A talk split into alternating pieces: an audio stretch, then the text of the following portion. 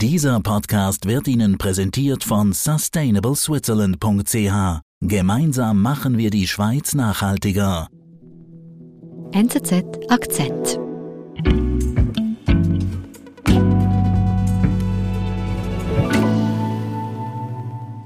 Janik, ich muss dir ehrlich sagen, ich habe den Prozess Johnny Depp versus Amber Heard überhaupt nicht verfolgt. Du Zu viel Pulver wahrscheinlich. Da musst du mir mal noch verraten, wie du das gemacht hast, weil ich weiß nicht, wie man dem hat entkommen können. Eben, da haben schon einige mitgeschaut. Er war ja live. Genau. Der Verleumdungsprozess zwischen Johnny Depp und Amber Heard wurde live im Internet übertragen. Man konnte sich da jede Minute auf YouTube reinziehen, wenn man das wollte. So wie eine Serie. Wie eine Telenovela, genau, einfach im echten Leben. Mhm.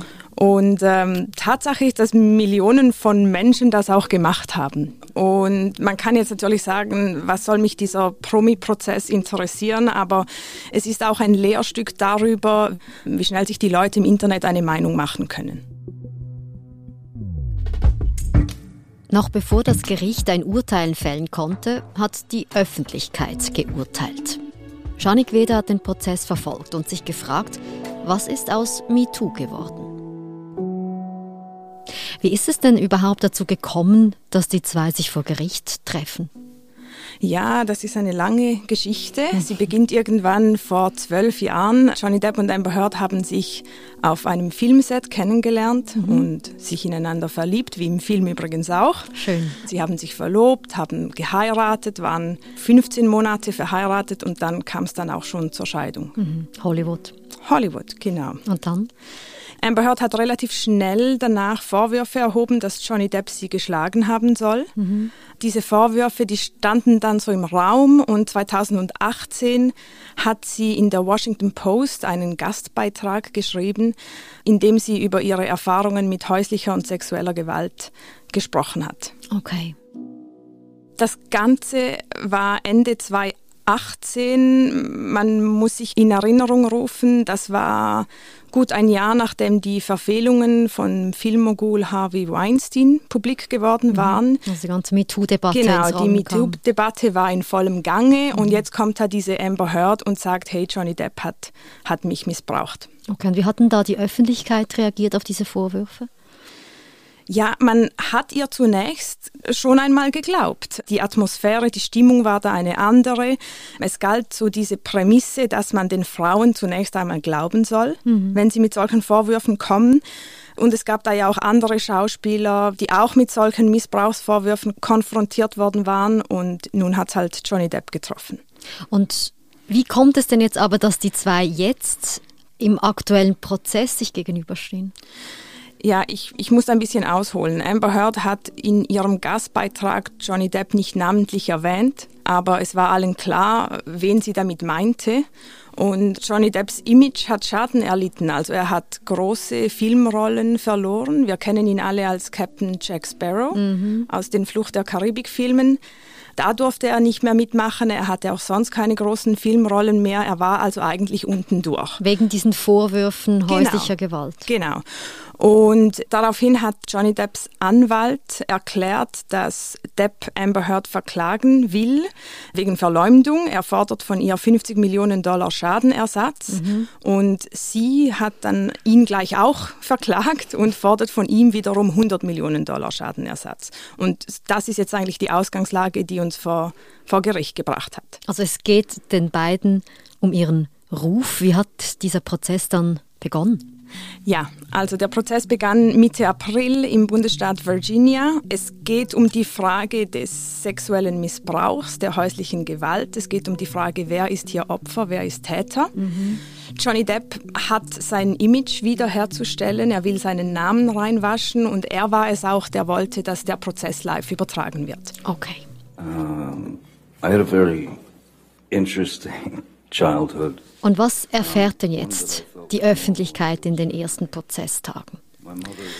Also zunächst tritt Johnny Depp in den Zeugenstand. But um, my mother was, she could become quite violent And she was quite violent. Er hat erklärt, dass er früher von seiner Mutter geschlagen worden sei, dass er deshalb sicher keine Gewalt an anderen Personen vornehmen würde. Mhm. Er gibt auch zu, sagt offen, dass er ein Alkohol- und ein Drogenproblem gehabt haben soll, mhm. ähm, stellt sich auch nicht als fehlerfreier Mensch dar. Mhm. Und dann veröffentlicht er auch ein paar Dinge über Amber Heard. Okay, was sind da für Vorwürfe, die hochkommen?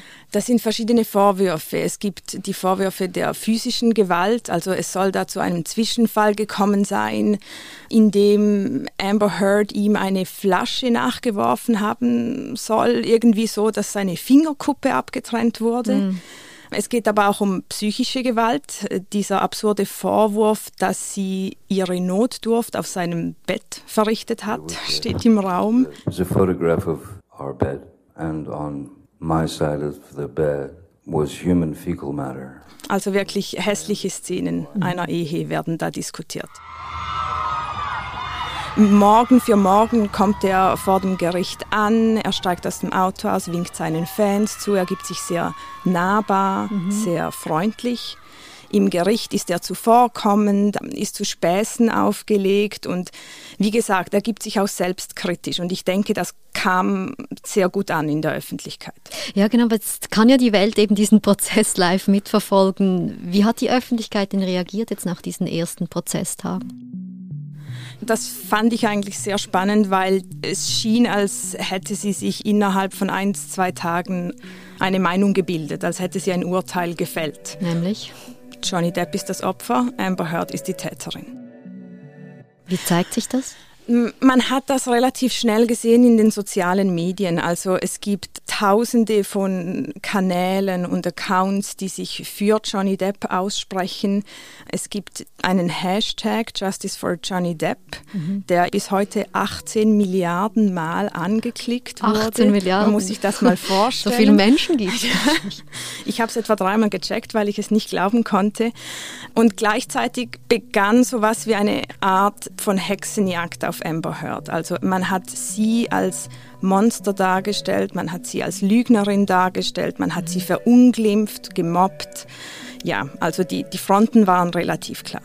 Also die Öffentlichkeit hat sich hier ein Urteil gebildet und das ja noch bevor Amber Heard wirklich ihre Sicht der Dinge darstellen konnte. Wie ist es dann weitergegangen, als sie zum Zuge kam im Prozess? And it was humiliating thing I've ever had to go through. I hope no one ever has to go through something like this. Amber Heard hat dann auch, war dann auch im Zeugenstand, äh, war auch im Kreuzverhör von Depps Verteidigern. Mhm.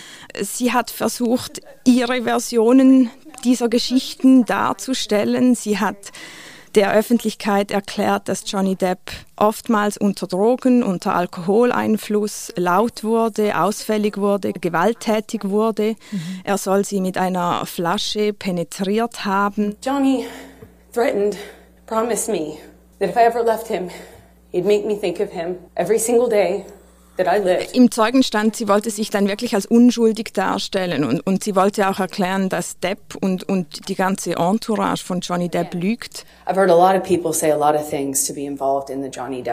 Sie weinte, sie, sie schien tatsächlich verzweifelt zu sein.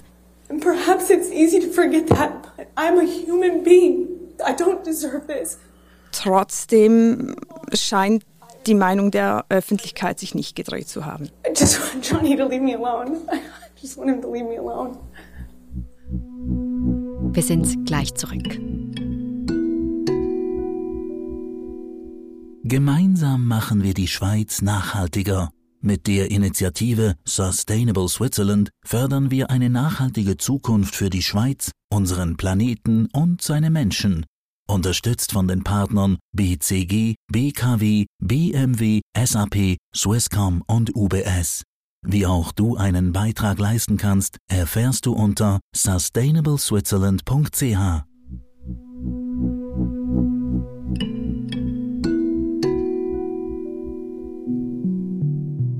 Also es hat sich auch nach dem Statement von Amber Heard nichts geändert. Ich würde nicht sagen, nichts geändert, aber ich denke, es ist vielleicht ein bisschen differenzierter geworden. Man ist sich bewusst geworden, mit welcher Häme man über Heard in den ersten Tagen berichtet hat.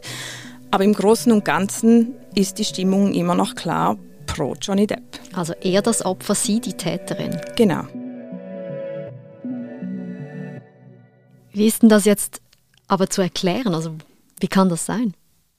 Ja, ich denke, man muss natürlich vorsichtig sein, weil die Meinungen im Netz sich sehr schnell und auch sehr radikal bilden. Hm. Johnny Depp hat sicher äh, brillante PR geleistet, man muss es einfach so sagen.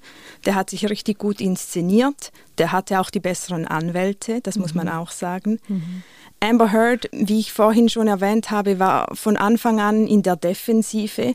Es gab zwar durchaus auch Sachen, die gegen Johnny Depp sprachen. Also es gibt Textnachrichten, in der er sie übel beschimpft, ihr mhm. den Tod wünscht. Mhm. Also es gibt durchaus Sachen, die gegen Johnny Depp sprechen, mhm. die die Öffentlichkeit aber ausgeklammert hat. Und dann gab es natürlich einfach auch Dinge, die Amber Heard behauptet hat, die ganz offensichtlich nicht stimmen stimmten. Okay. Sie hat zum Beispiel einmal eine Make-up-Dose präsentiert, mit der sie ihre blauen Flecken überschminken wollte.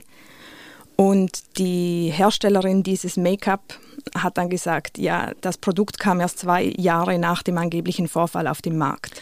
Okay. Und das sind halt solche Dinge, die, die schaden der Glaubwürdigkeit von Amber Heard sehr stark. Mhm. Also wir haben diese Anschuldigungen und auch Fehler beider Parteien. Und was doch interessant ist, dass man, dass die Öffentlichkeit sich darin doch einig ist, dass Johnny Depp das Opfer sein soll. Mhm. Und das wissen wir auch, die Wahrheit liegt wahrscheinlich irgendwo in der Mitte. Ja, und umso erstaunlicher trotzdem, weil das alles ja angefangen hat in der MeToo-Zeit und da wurde Johnny Depp ja eigentlich als Täter abgestempelt, der Frau mhm. bedingungslos geglaubt und jetzt ist das offenbar gekippt. Ja, vielleicht ist es gekippt oder äh, es ist ein neues Kapitel dieser MeToo-Debatte, weil MeToo zementierte ja eigentlich sehr lange ein traditionelles Rollenbild von die Frau ist das Opfer und der Mann ist der Täter. Mhm. Und ich denke, es ist auch eine gute Sache, dass das heute nicht mehr unbedingt so ist. Und ich denke, was hier passiert ist und wo es durchaus auch noch weitergehen könnte, ist die Diskussion über, wer ist Opfer und wer ist Täter. Ist das immer so klar voneinander unterscheidbar? Kann man auch Opfer und Täter gleichzeitig sein? Mhm. Das sind die Fragen, die hier im Raum stehen.